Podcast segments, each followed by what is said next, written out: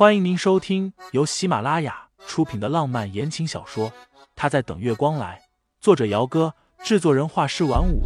感兴趣的听众老爷们，赏个三连，点亮我的关注，点亮你的夜空。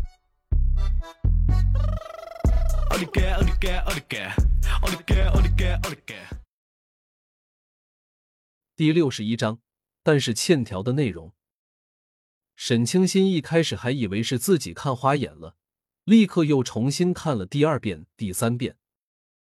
一张欠条，他来来回回的看了五六分钟，仍是觉得不可思议。欠条的内容是：沈父以私人的名义向富裕借了三千万，表明半年之内会连本带利的还清债务，若是还不了的话，就拿大女儿沈清心来抵债。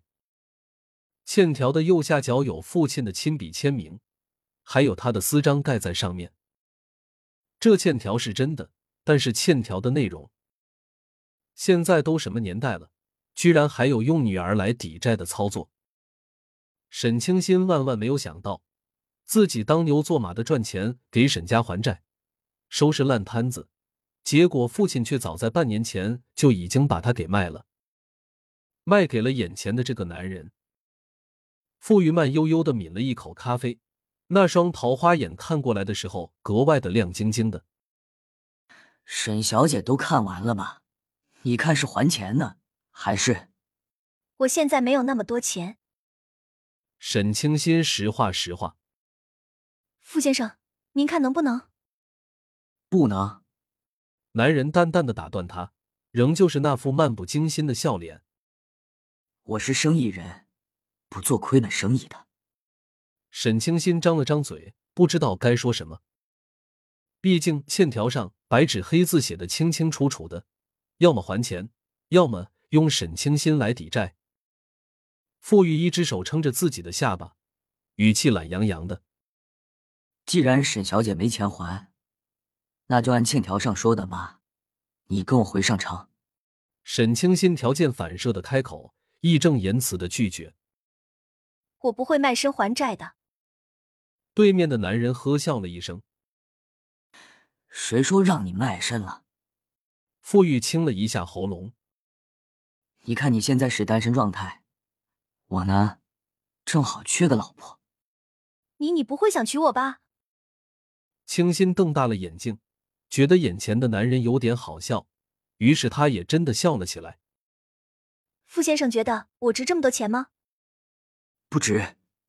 傅玉懒懒的笑了出来，语气很是无奈：“这不是沈小姐你没钱还吗？没办法，我只能勉为其难了。反正不能亏本就是。”清新有些头疼，只能说道：“要不然，傅先生你再宽限我一点时间，我去筹钱还您。”那不行。傅玉懒懒的往后靠去，像只慵懒的狮子似的，找了个比较舒服的姿势靠好。两个选择，要么今天之内还钱，要么今天就跟我回上城去准备结婚。沈小姐自己看着办吧。沈清心微微咬牙，差点忍不住拿起自己面前的水杯给泼过去。别说是今天了，就算再给他几年，他都不一定能筹这么多钱出来还债。正僵持之际，咖啡馆的推拉门被人推开，一道高大的身影疾步进来。清新是面对着门口而坐的，所以第一时间就看见了外面进来的人，是盛思景。不知为何，看见他的那一刻，沈清新心里忽然松了一口气。大约是觉得，只要有盛思景在，他今天无论如何都是安全的。很奇怪，他和盛思景明明还没有发展到什么依赖或者暧昧的地步，可是这个男人在他的心里。总是有些特殊。副总，盛思景直接拉开一把椅子坐下，语气似笑非笑。副总这么好的兴致，专程从上城过来请我女朋友喝咖啡。女朋友？傅玉着重咬了一下这三个字，好看的桃花眼微微扬了一下，语气很是可惜。原来沈小姐已经名花有主了呀，那就没办法了。君子不夺人所爱，沈小姐还是还钱吧。还钱两个字让沈清新的脸色都涨红了起来。刚刚只有他和傅玉两个人，傅玉说还钱的时候他觉得没什么，可是现在多了一个盛思景，有盛思景在，傅玉在说还钱的时候，清新就觉得有些羞耻了。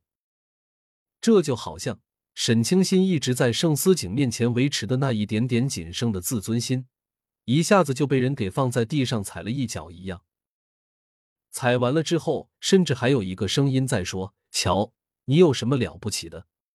欠了一堆的债务，人家肯娶你，你不千恩万谢就算了，居然还敢拒绝。可是他拒绝都拒绝了，而且还不止一次，现在说什么也都晚了。听众老爷们，本集已播讲完毕，欢迎订阅专辑，投喂月票支持我，我们下集再见。